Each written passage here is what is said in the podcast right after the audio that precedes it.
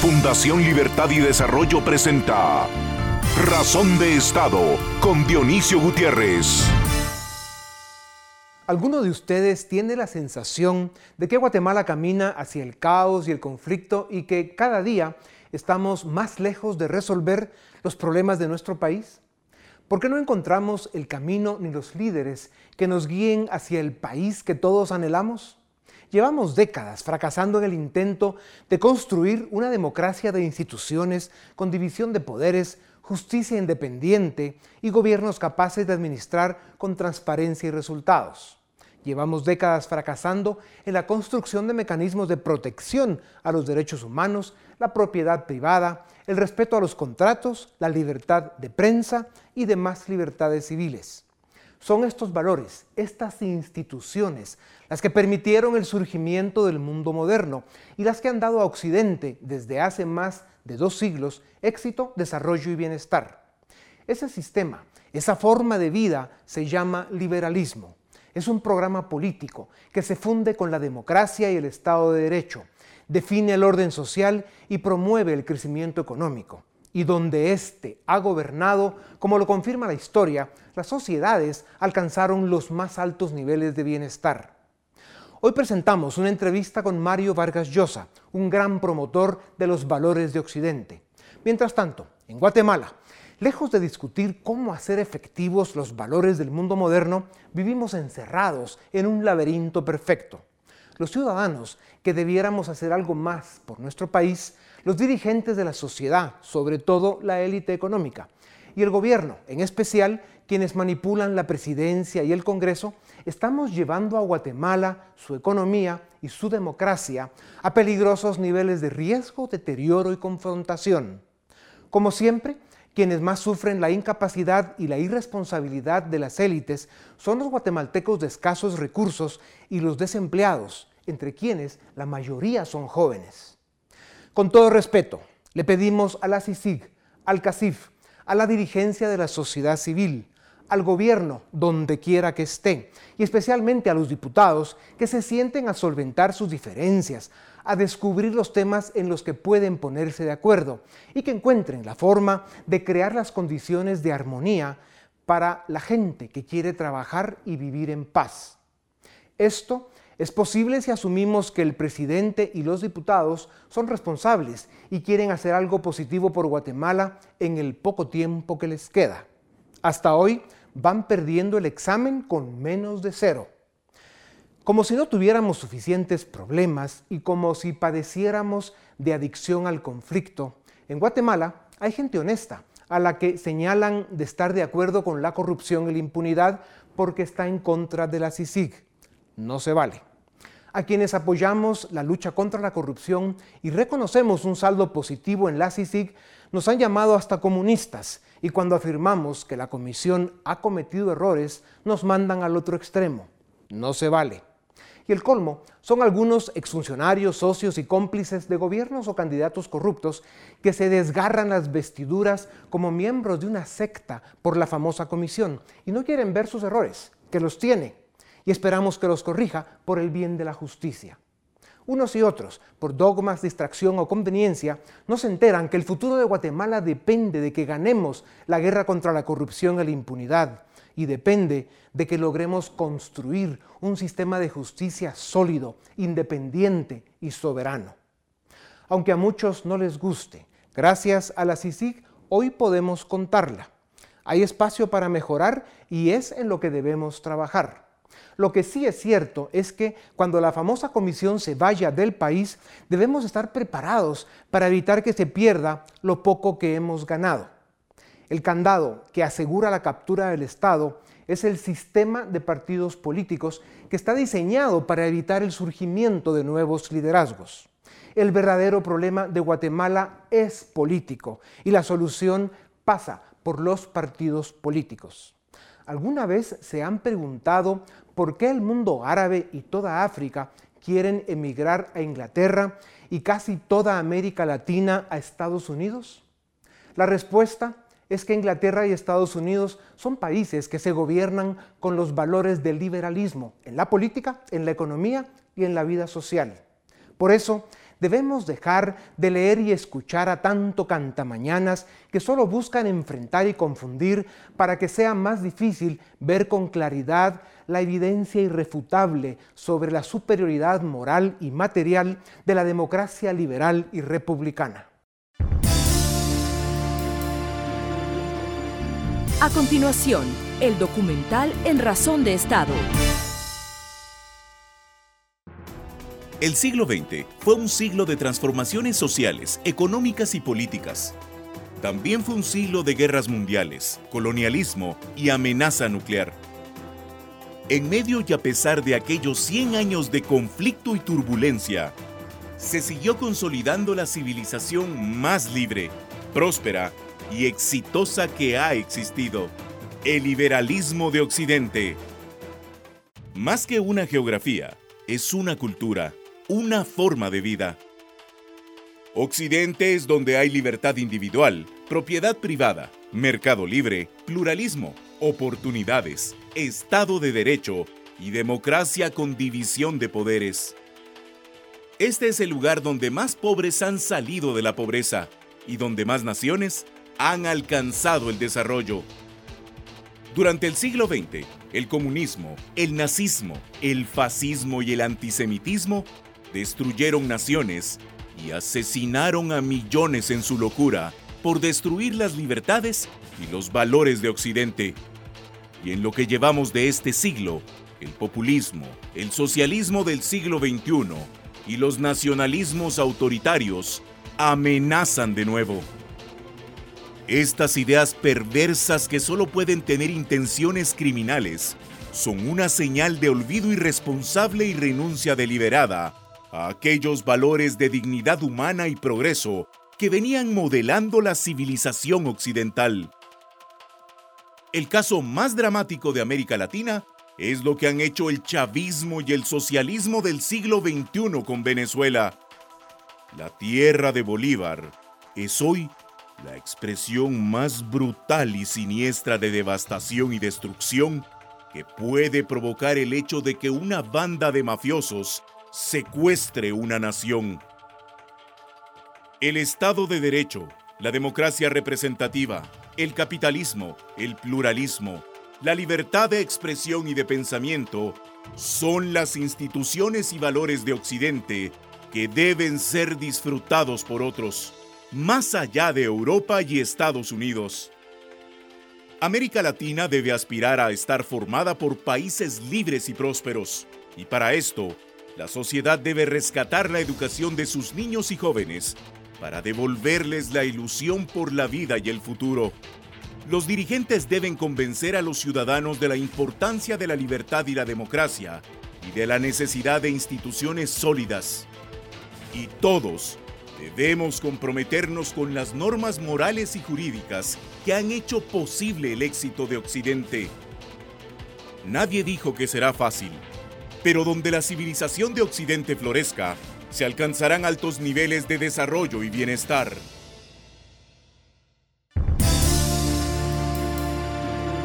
A continuación, una entrevista exclusiva en Razón de Estado. Bienvenidos a Razón de Estado. Hoy nos vestimos de gala. Tenemos el gran gusto de presentarles a don Mario Vargas Llosa, no necesita presentación, así que vamos al ataque. Mario, gracias por darnos unos minutos. Pues es un gusto verte otra vez. Encantado de conversar contigo otra vez. Muchas gracias, Mario. En la civilización del espectáculo, planteaste que la política dejó de ser un espacio de ideas, reflexiones y propuestas, y se convirtió en una actividad banal donde lo que importa es la publicidad, los eslogans y los tics eh, superficiales, como les dices. En, tu libro, El llamado de la tribu, señalas una ruta para contrarrestar esa tendencia, ese drama. ¿Qué hacemos para que el liberalismo esté más presente en la política? Pues yo creo que hay que, digamos, eh, animarse, perder el complejo de inferioridad, como si el, liberalismo fuera algo marginal y este, vergonzoso, insistir mucho en que gracias al liberalismo la democracia se ha modernizado, se ha perfeccionado, hoy día es mucho más consciente de los problemas sociales que la democracia ayuda a resolver. Y creo que hay que, digamos, que romper esa especie de estigma que la izquierda consiguió crear en torno al liberalismo, como si el liberalismo defendiera el statu quo, como si se opusiera a las reformas más progresistas, cuando la realidad es exactamente la contraria, ¿no? Da la impresión que al liberalismo le gusta estar en, las, en la academia, en las bibliotecas y en la literatura, y no, no tiene mucho interés en ah, meterse en la política. Hay que sacarlo, sacarlo de allá y hacer que sea justamente un elemento fundamental para que la política esté siempre confundida con la libertad. Creo que eso es un elemento fundamental y que nadie, como el, liberalismo que tiene tanta conciencia de la importancia de la libertad en todos los campos de la, vida social, pues está identificado con ella, ¿no? Claro. Mario, en, esta sociedad del espectáculo en que vivimos, donde la política se ha devaluado a niveles sin precedente, como tú lo mencionas también, una de las mayores consecuencias es el desapego a la ley. vivimos en una era con aparente tendencia a la anarquía. Políticos y ciudadanos eh, respetan cada día menos la ley. Eh, ¿Cómo podemos vivir en sociedades modernas y democráticas si cada día se cree menos en el Estado de Derecho? Pues yo creo que es muy importante, ¿sabes? Eso que dices es absolutamente fundamental porque no hay realmente democracia, no hay verdadero progreso económico, social, cultural, si nos apartamos de la legalidad. La legalidad es absolutamente, junto con la, libertad, eh, la esencia misma de la, del, progreso eh, y de la civilización. y creo que en eso debemos ser intransigentes es fundamental que la moral presida la legalidad, presida la libertad, porque cuando se disocian viene no solamente la anarquía, sino la corrupción que está convertida en una especie de tóxico de la democracia. Hoy día la corrupción es el problema mayor que tiene la democracia en el mundo entero y eso explica el comportamiento de ciertos electores que hartos de la corrupción, hartos de que el poder sirva para enriquecerse, pues a veces votan por la demagogia, por el populismo, ¿no es cierto? Sí. Tú mencionaste una vez que alguien dijo que lo que no logró hacer el comunismo, el populismo con la democracia, lo podría hacer la corrupción y que esa es una afirmación injusta. ¿Por qué? Yo no creo que sea injusta. Yo creo que la, corrupción está haciendo muchísimo daño a la democracia, que la corrupción es algo que eh, desalienta muchísimo aparta a los jóvenes más puros, más idealistas de hacer vida política.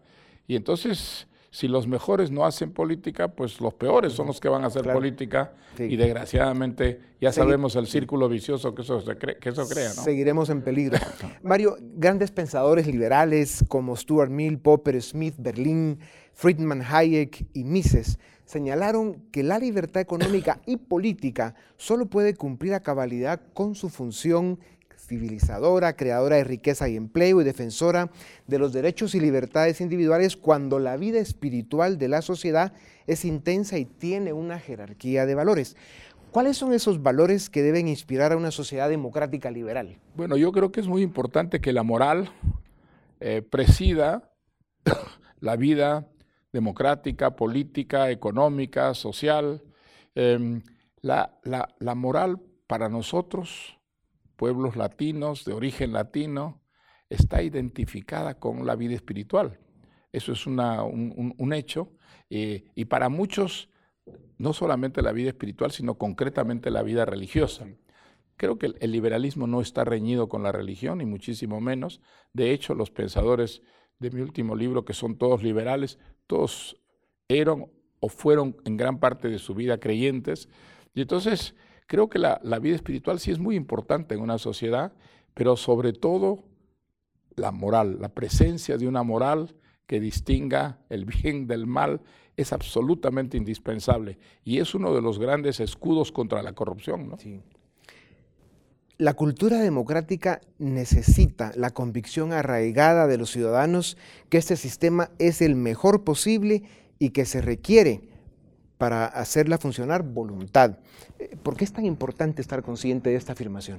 Yo creo que es muy, muy importante que el, digamos, que el liberalismo sea una presencia que de alguna manera esté identificada con la libertad, con la legalidad y con la moral. no digo la cosa religiosa porque se puede no ser religioso y tener una moral muy firme, pero sí creo que es importantísimo eh, el elemento moral en la, el del desenvolvimiento, el funcionamiento de una, de una sociedad. Si no abrimos las puertas y las ventanas a los excesos, a los abusos, a los atropellos y a la corrupción, ¿no? Sí. Em, tú has señalado que el desprestigio de la política en nuestros días es un fenómeno que no respeta fronteras. En casi todo el mundo, el nivel intelectual, el desarrollo profesional y la calidad moral de los políticos ha decaído. Así lo dijiste. Esto ha provocado desinterés en la política y ausentismo en los procesos electorales. La juventud no quiere saber nada de la política. ¿Puede sobrevivir la democracia en un contexto donde cada día se confía menos en los políticos, se participa menos en los procesos electorales y nadie quiere ingresar a la vida pública. Bueno, yo creo que no, lo peor es que siempre hay gente candidata a participar en la vida pública, pero si no son los mejores pueden ser los peores. Y eso, desgraciadamente, está ocurriendo en muchos países del mundo donde por la naturaleza misma de la vida política, los mejores se sienten rechazados, repelidos por la, por la vida política. Y eso tenemos que combatirlo. Es decir, tenemos que convencer a los jóvenes que la política es un instrumento para hacer buenas cosas, para hacer grandes cosas, que no hay probablemente un ideal más urgente en América Latina que transformar a la sociedad, acabar con la, politiquería, con la corrupción, con las dictaduras, con el desapego, digamos, eh, de la ciudadanía a la vida política. Creo que eso es perfectamente posible si encontramos una manera de, llegar a los jóvenes y, somos escuchados, ¿no? Y es que, claro, vivimos el drama de que la juventud ha llegado a la conclusión que la política pues es una profesión de personas amorales, ineficientes y propensas a la corrupción. O sea, el, que tú insistas en que la democracia, y sobre todo una democracia liberal, republicana, como las que quisiéramos tener en América Latina, depende de que las nuevas generaciones tomen la decisión de participar. ¿Cuál, sería el mensaje que les darías, eh, sobre todo por el costo que puede tener el que no lo hagan? Pues yo creo que lo mejor sería para una, una juventud fijarse como un ideal la transformación de sociedades que están muy atrasadas, que están desgraciadamente con instituciones poco sólidas y en las que la corrupción está haciendo verdaderos estragos. ¿no? Entonces, creo que ese, es un, mensaje a la que la, juventud es perfectamente sensible Em, hay que convencerlos de que a través de la política se pueden hacer grandes cosas.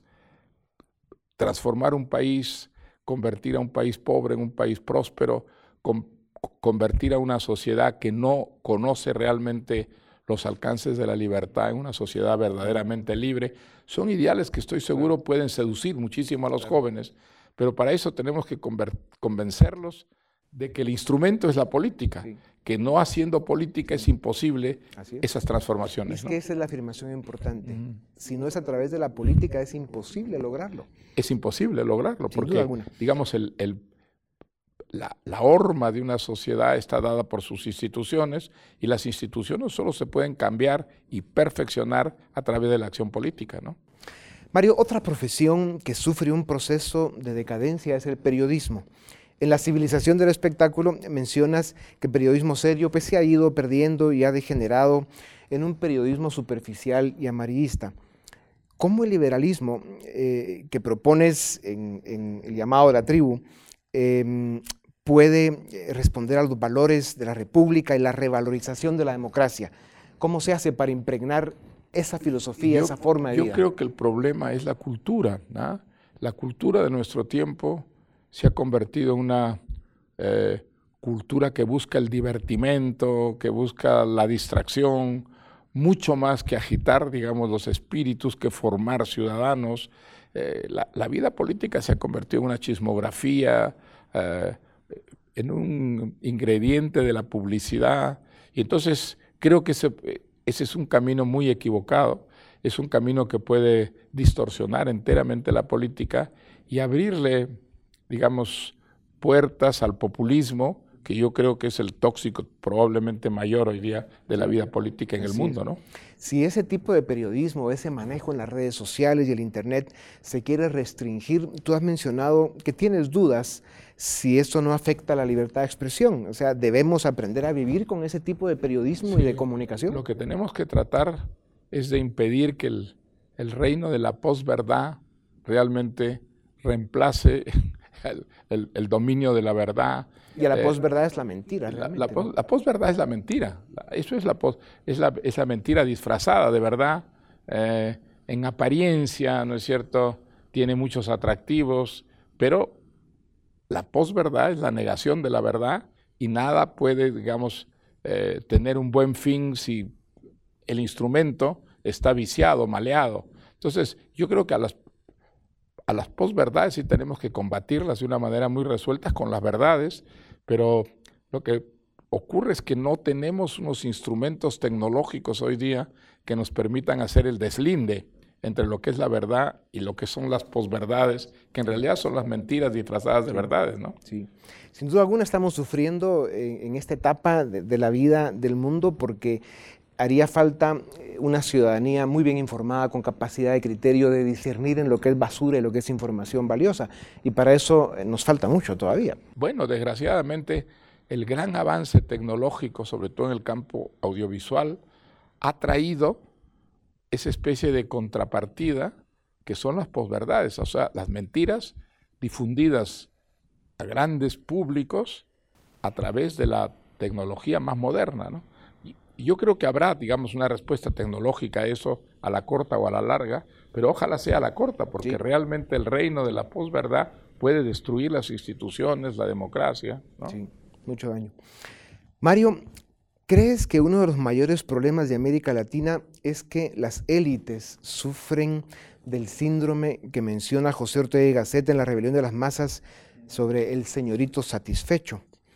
¿Qué hacer con, la advertencia que hace don José sobre el fin de la primacía de las élites, que por cierto es similar eh, a la tesis de Moisés Naim sobre el fin del poder? Eh, ¿Cómo ves tú ese problema de las élites? ¿Puede sobrevivir la democracia sin las élites? Estamos fallando sin duda alguna ese abandono a la política, esa falta de compromiso con el desarrollo de los países, los niveles de pobreza que se ven en América Latina todavía, especialmente en países como Guatemala, son de vergüenza. Y las élites están en otras cosas. Sí. Bueno, hay un egoísmo a veces, ¿no? Hay un egoísmo, ah, hay una incultura que ha reemplazado, digamos, a la cultura. Eh, en, justamente las que deberían ser las élites promotoras del progreso, del desarrollo, de la cultura. Sí, creo que ese es un, problema generalizado hoy en día. En algunos casos es pura frivolidad, ¿ah? eh, reemplazar la, cultura por el, divertimento, eso al final destruye la, cultura, pero también destruye la vida política de una, de una nación. Eh, creo que desinforma, eh, genera una especie de pesimismo, cínico, de mucha frivolidad, el ver las cosas con una ironía destructora. Sí, pero creo que desgraciadamente esa es la cultura de nuestro tiempo. Es decir, la cultura de nuestro tiempo incentiva muchísimo ese tipo de actitudes y mi impresión es que en un momento dado eso va a tener unas consecuencias políticas muy negativas, muy nefastas públicos poco instruidos pueden ser fácilmente seducidos por demagogos, por eh, el, reino de la posverdad tiene esos, esas, esas tremendas limitaciones. Y entonces creo que si queremos tener verdadera democracia, verdadera libertad, si queremos tener una legalidad que permite el progreso, que incentive el progreso, tenemos que combatir esa especie de frivolidad que está detrás de las posverdades, esa especie de negligencia en el campo de la cultura que puede ser fatal para una democracia, ¿no? Así es. Mario, pocos escritores eh, del mundo y especialmente pocos escritores de Iberoamérica eh, tienen eh, un número importante de libros que se pueden definir como indispensables. Y en, el contexto de este evento que organiza la Universidad Francisco Marroquín, que es eh, cara a cara con un Nobel, que fue el evento en el que participaste recientemente, donde para variar, pues el teatro completamente lleno, las colas para que firmaras libros, hubieras pasado de varios días firmando. Em, pero hay dos libros que son eh, La civilización del espectáculo y La llamada de la tribu, que es el libro que estás presentando ahora.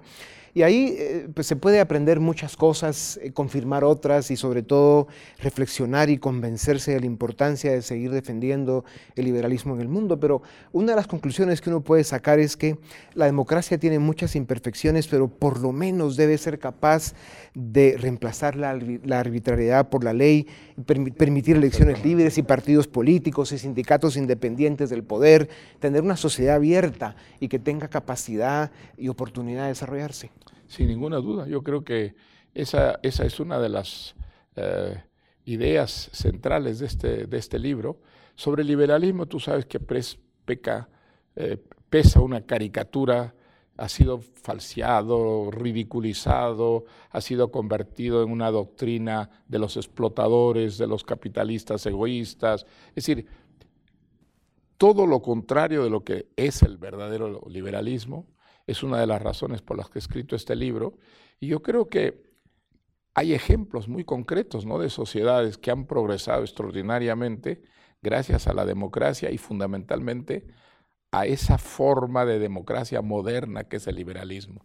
El liberalismo ha inyectado a la, a la democracia una renovación permanente, una modernización, que hace, por ejemplo, que la democracia, que en sus principios no se preocupaba de los problemas sociales, hoy tenga los problemas sociales como su preocupación principal y su, preocupación mayor. Entonces, si se hace conocer al liberalismo por lo que verdaderamente es, creo que ganaríamos muchísimo terreno en el campo político en América Latina, donde se ha hecho creer a la gente que las ideas liberales, que están totalmente identificadas con las ideas democráticas, con las instituciones democráticas, eran más bien un freno que un impulso para el desarrollo, ¿no? Sí. Pues Mario, muchísimas gracias. Eh, qué bueno que nos veremos pronto otra vez en Madrid para Guatemala y para Razón de Estado. Es un privilegio tenerte con nosotros. Muchas Ojalá te veamos pronto en estas tierras. Muchísimas gracias. Mario. Encantado. Gracias a ustedes también y volvemos en un momento para seguir con Razón de Estado. A continuación, el debate en Razón de Estado. Bienvenidos al debate en Razón de Estado. Esta noche nos acompaña Gabriela Carrera y Manuel Pulido. A ambos, muchísimas gracias por acompañarnos. Gabriela, para empezar, en el documental de, introducción del programa del día de hoy, eh, se presenta una tesis interesante eh, que establece que el liberalismo ha sido el modelo más exitoso de gestión política y económica en los últimos tres siglos y que ha sido gracias al liberalismo que millones de personas han salido de la pobreza. ¿Estás de acuerdo con esa aseveración? Bueno, creo que es, eh, hay que verla a la luz de la historia y a la luz sobre todo del presente. Yo partiría de dos ideas. Creo que las reivindicaciones liberales en el siglo XVIII fueron importantísimas para la construcción de la democracia y para la construcción también de, derechos, la defensa de derechos, eh, que por cierto no involucraron a las mujeres, ¿verdad? Y esa fue una de las, de las primeras tensiones y contradicciones del proyecto de la Ilustración en su momento.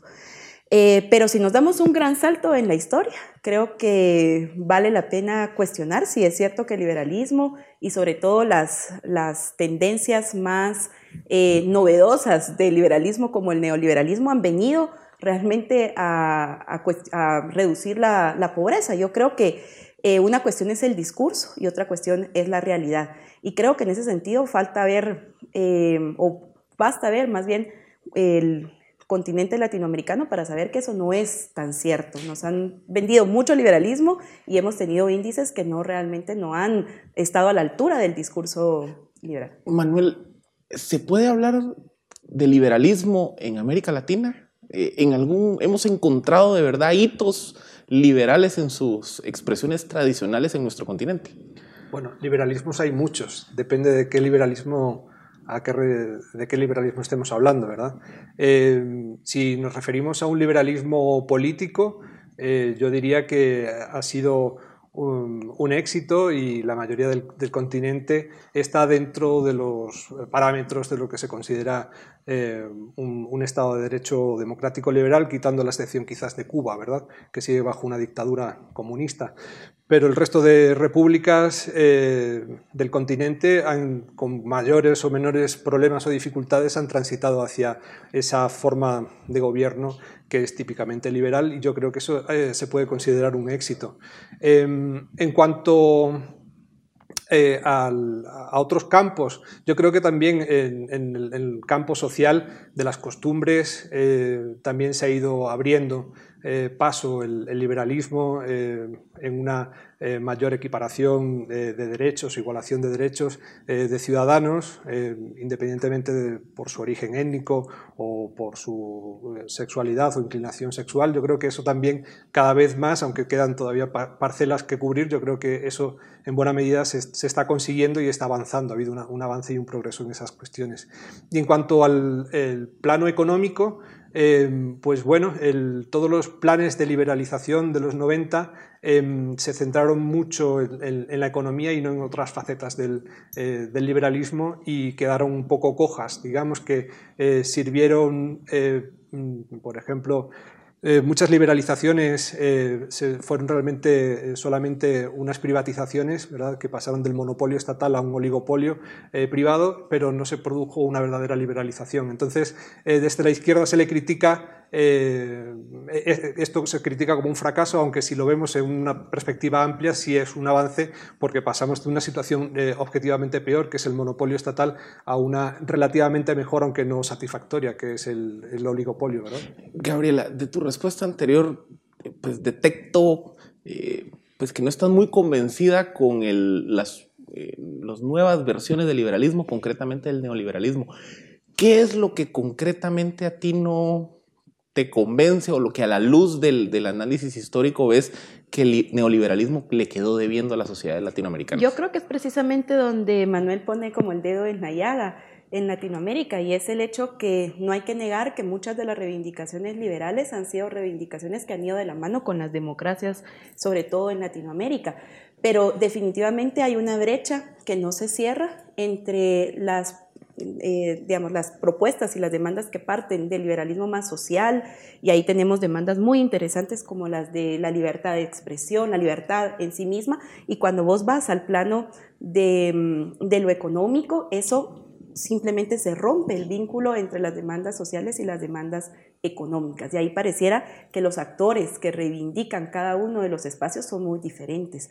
Yo creo que, que precisamente es en el plano de lo económico donde el liberalismo en Latinoamérica eh, falta mucho por, por, por, deber en los términos ¿Ha sido excluyente?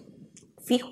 Yo creo que ha sido una, una situación en donde se ha acaparado el discurso eh, liberal y neoliberal por las élites y han venido a recuperar un Estado, a no dejarlo, a blindarlo siempre, eh, intentando defender sus intereses y lo que sacan de raja del Estado. Manuel, ¿por qué el liberalismo se asocia a una defensa de statu quo entonces? ¿Por qué? Eh, bueno, no sé, por muchos factores, ¿verdad? Pero esencialmente porque el capital eh, que, requiere eh, la inversión de cualquier empresa, negocio, eh, pues eh, está asociado a, las élites que poseen y manejan este capital. Pero eh, yo, diría, yo no estoy de acuerdo con lo que ha dicho aquí la compañera, porque si observamos, vemos que los países que han tenido un desarrollo capitalista, la clase media ha aumentado. Vemos México o Brasil, o, podemos poner el ejemplo de Chile también, Costa Rica, Colombia incluso después de que superó el problema del, del conflicto armado, han sido sociedades que han crecido y entonces eh, han disminuido la pobreza. yo creo que en términos absolutos eh, Latinoamérica está mucho mejor gracias eh, precisamente a, la globalización y, al, y, a la apertura comercial.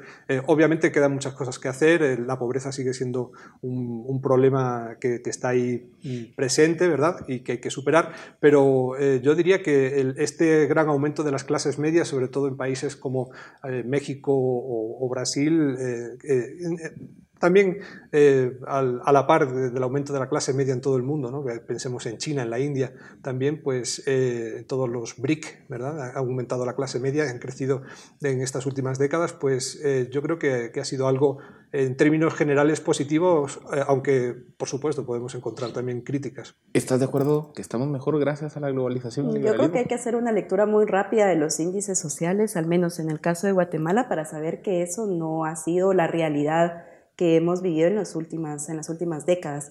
Pobreza más alta, eh, la clase media es una clase media que ha venido en retroceso. Eh, los, digamos, si, vos, si uno ve los índices de conflictividad, solo en el 2015 tenías casi dos por día de alertas de conflictividad en datos de COPREDE. Y yo creo que ahí es bien importante eh, recurrir a una nueva relectura de del liberalismo y el discurso que se ha venido a implantar en Guatemala.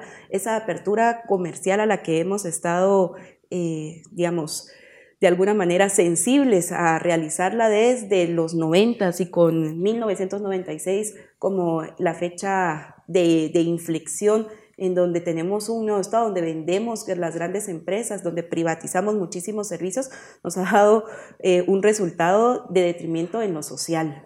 Yo creería que, en Guatemala precisamente la defensa de, valores como la propiedad privada, por ejemplo, ha sido uno de los argumentos que más conflictividad ha generado. Y eso no viéndolo desde la ciudad, donde vos puedes ver una ciudad eh, moderna, sino viéndolo desde los territorios. Manuel, una de las críticas que se le hace al liberalismo es que en algunas ocasiones es muy difícil compatibilizar los valores del liberalismo con, por ejemplo, cosmovisiones de pueblos indígenas o con los intereses de minorías que históricamente han estado, digamos, excluidas de oportunidades económicas, de desarrollo, de participación. ¿Qué respondes ante esa crítica? Bueno, la emancipación es eh, un valor eh, netamente occidental y liberal Primero, efectivamente, la ilustración eh, sucede la emancipación de las clases burguesas del tercer estado, pero esa fue solamente la primera de las que debían de seguir. ¿no? Después la mujer, la clase trabajadora, eh, eh, la esclavitud, que, se acaba con ella en, en el siglo XIX, etc. Todas las emancipaciones eh, vienen dadas por eh, la isonomía, la igualdad ante, ante la ley, eh, la, constitución del Estado de Derecho y la igualdad jurídica de todos los ciudadanos. Y, la, esa igualdad jurídica de, todos los ciudadanos es la que ha permitido también seguir avanzando en estos, en estos campos como eh, por ejemplo, eh, pues los derechos de, otras minorías como eh, las minorías sexuales, etc. ¿no? Entonces, para los indígenas, igual, yo creo que un Estado de Derecho que garantice eh, la seguridad jurídica que garantice los derechos individuales y la propiedad de los indígenas eh, puede eh, hacer que estas personas prosperen en la vida, que puedan invertir, que puedan tener sus propios negocios y independientemente de qué cultura o idioma hablen, puedan prosperar como, como el resto de ciudadanos. Gabriel, ¿estás de acuerdo que puede ser compatible los valores liberales con los intereses, visiones, demandas? De los grupos, de los pueblos indígenas en lo general, pero hablemos también a nivel macro de las minorías. Yo solo quisiera recuperar el, digamos, el primer argumento de Manuel, porque yo sí creo que esta igualdad jurídica eh, de la que hablas eh, es algo que también hay que leer a la luz de la historia en Guatemala. Es una igualdad jurídica que nunca ha sido cierta en, Guatemala. Pasamos desde ciudadanías diferenciadas en los años 50 hasta la posibilidad de acceder en tu propio idioma a la justicia.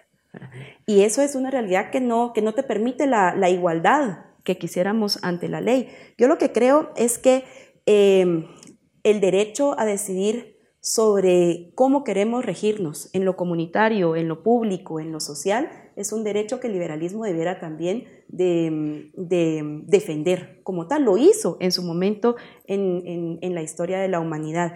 Y hoy por hoy, el hecho de querer universalizar valores eh, que son propios al liberalismo, digamos, creo que es una contradicción en sí misma para el liberalismo, de, si lo leemos de la manera, digamos, histórica. Yo lo que creería es que eh, hay distintas formas de ser democracia y hay distintos elementos de entenderlas y hay distintas eh, formas de regirse desde lo político que no pelean con los valores del liberalismo. Lo que creo es que hay que preguntarse eh, el liberalismo de quién y de para qué. Y eso sí te hace contextualizar las ideas políticas en un contexto político, en un Estado y en concreto en nuestro país, en Guatemala, saber cómo las élites también se han apropiado de un discurso eh, que podría ser diferente en otros países, pero que en Guatemala defienden un Estado y lo que tú decías también, un status quo. Manuel, ¿qué respondes al argumento de Gabriela? ¿Ves que el liberalismo no ha sabido incorporar, digamos, estas nuevas demandas? Bueno, también hay que eh, eh, responsabilizar a aquellos que, piden las demandas, ¿no?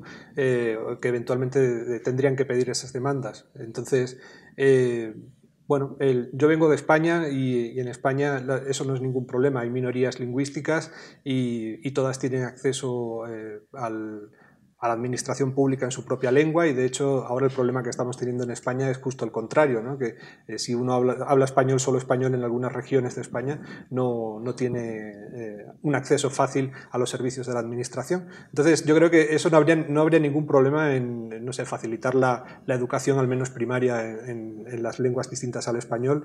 Creo que eso es una demanda perfectamente liberal y compatible con un Estado de Derecho y, un, sistema eh, capitalista de ciudadanos eh, propietarios, ¿verdad? No, hay ninguna incompatibilidad en reconocer esos derechos con, eh, con el funcionamiento normal de un Estado democrático y, capitalista.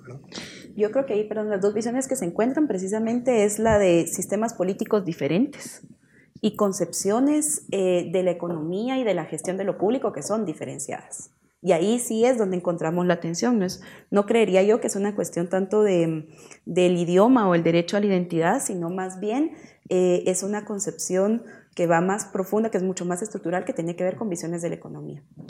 Pues ya lo ven, el debate sobre la implementación de modelos político-económico trasciende más allá de la identificación de valores macro. Eh, al final del día, de lo que depende que un modelo sea exitoso es de su capacidad de adaptarse a las condiciones particulares de un entorno, de una sociedad, de un país. Este fue el debate en Razón de Estado.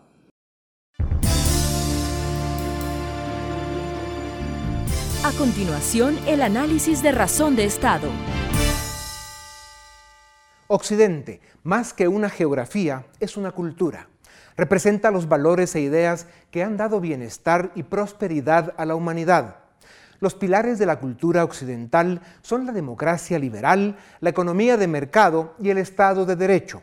Las guerras mundiales amenazaron estos valores y el comunismo y el fascismo tuvieron sus cinco minutos de fama, provocando hambre, muerte y destrucción. Hoy usan otros nombres, como el populismo o el socialismo del siglo XXI. Después de la Segunda Guerra Mundial, Alemania, Japón, Europa, el este asiático y Estados Unidos apostaron por el crecimiento económico y la democracia, y con el poderío militar americano sentaron las bases de eso que conocemos con el nombre de el orden liberal internacional. Los valores liberales trajeron prosperidad. En los últimos 50 años, la pobreza del mundo se redujo más que en los últimos 500. Entre 1981 y 2015, la proporción de personas viviendo en condiciones de pobreza extrema cayó de 44% a 12%. En los últimos 50 años, España y Japón multiplicaron el ingreso medio de sus ciudadanos 5.5 y 9 veces respectivamente por practicar valores occidentales. Entre 1955 y 2015, la expectativa de vida en promedio en el mundo pasó de 48 años a 71. La tasa de alfabetismo pasó de 40 a 86%. El acceso a agua potable ha pasado del 76% al 90% desde 1991 y en el mismo periodo la tasa de mortalidad infantil cayó un 55%. 18.5% de los niños morían antes de los 5 años y esa tragedia se redujo al 4.25. Sin embargo, en muchas geografías los valores occidentales han sido adoptados de manera parcial. En Guatemala hemos tenido cualquier cosa menos un sistema liberal. Además de tener el Estado capturado por bandas criminales, en la década de los 80s y 90s se desreguló y se privatizó pero solo sirvió para debilitar buenas ideas. Hemos sido incapaces de entender que la economía de mercado solo genera bienestar para todos en una democracia liberal auténtica con Estado de Derecho.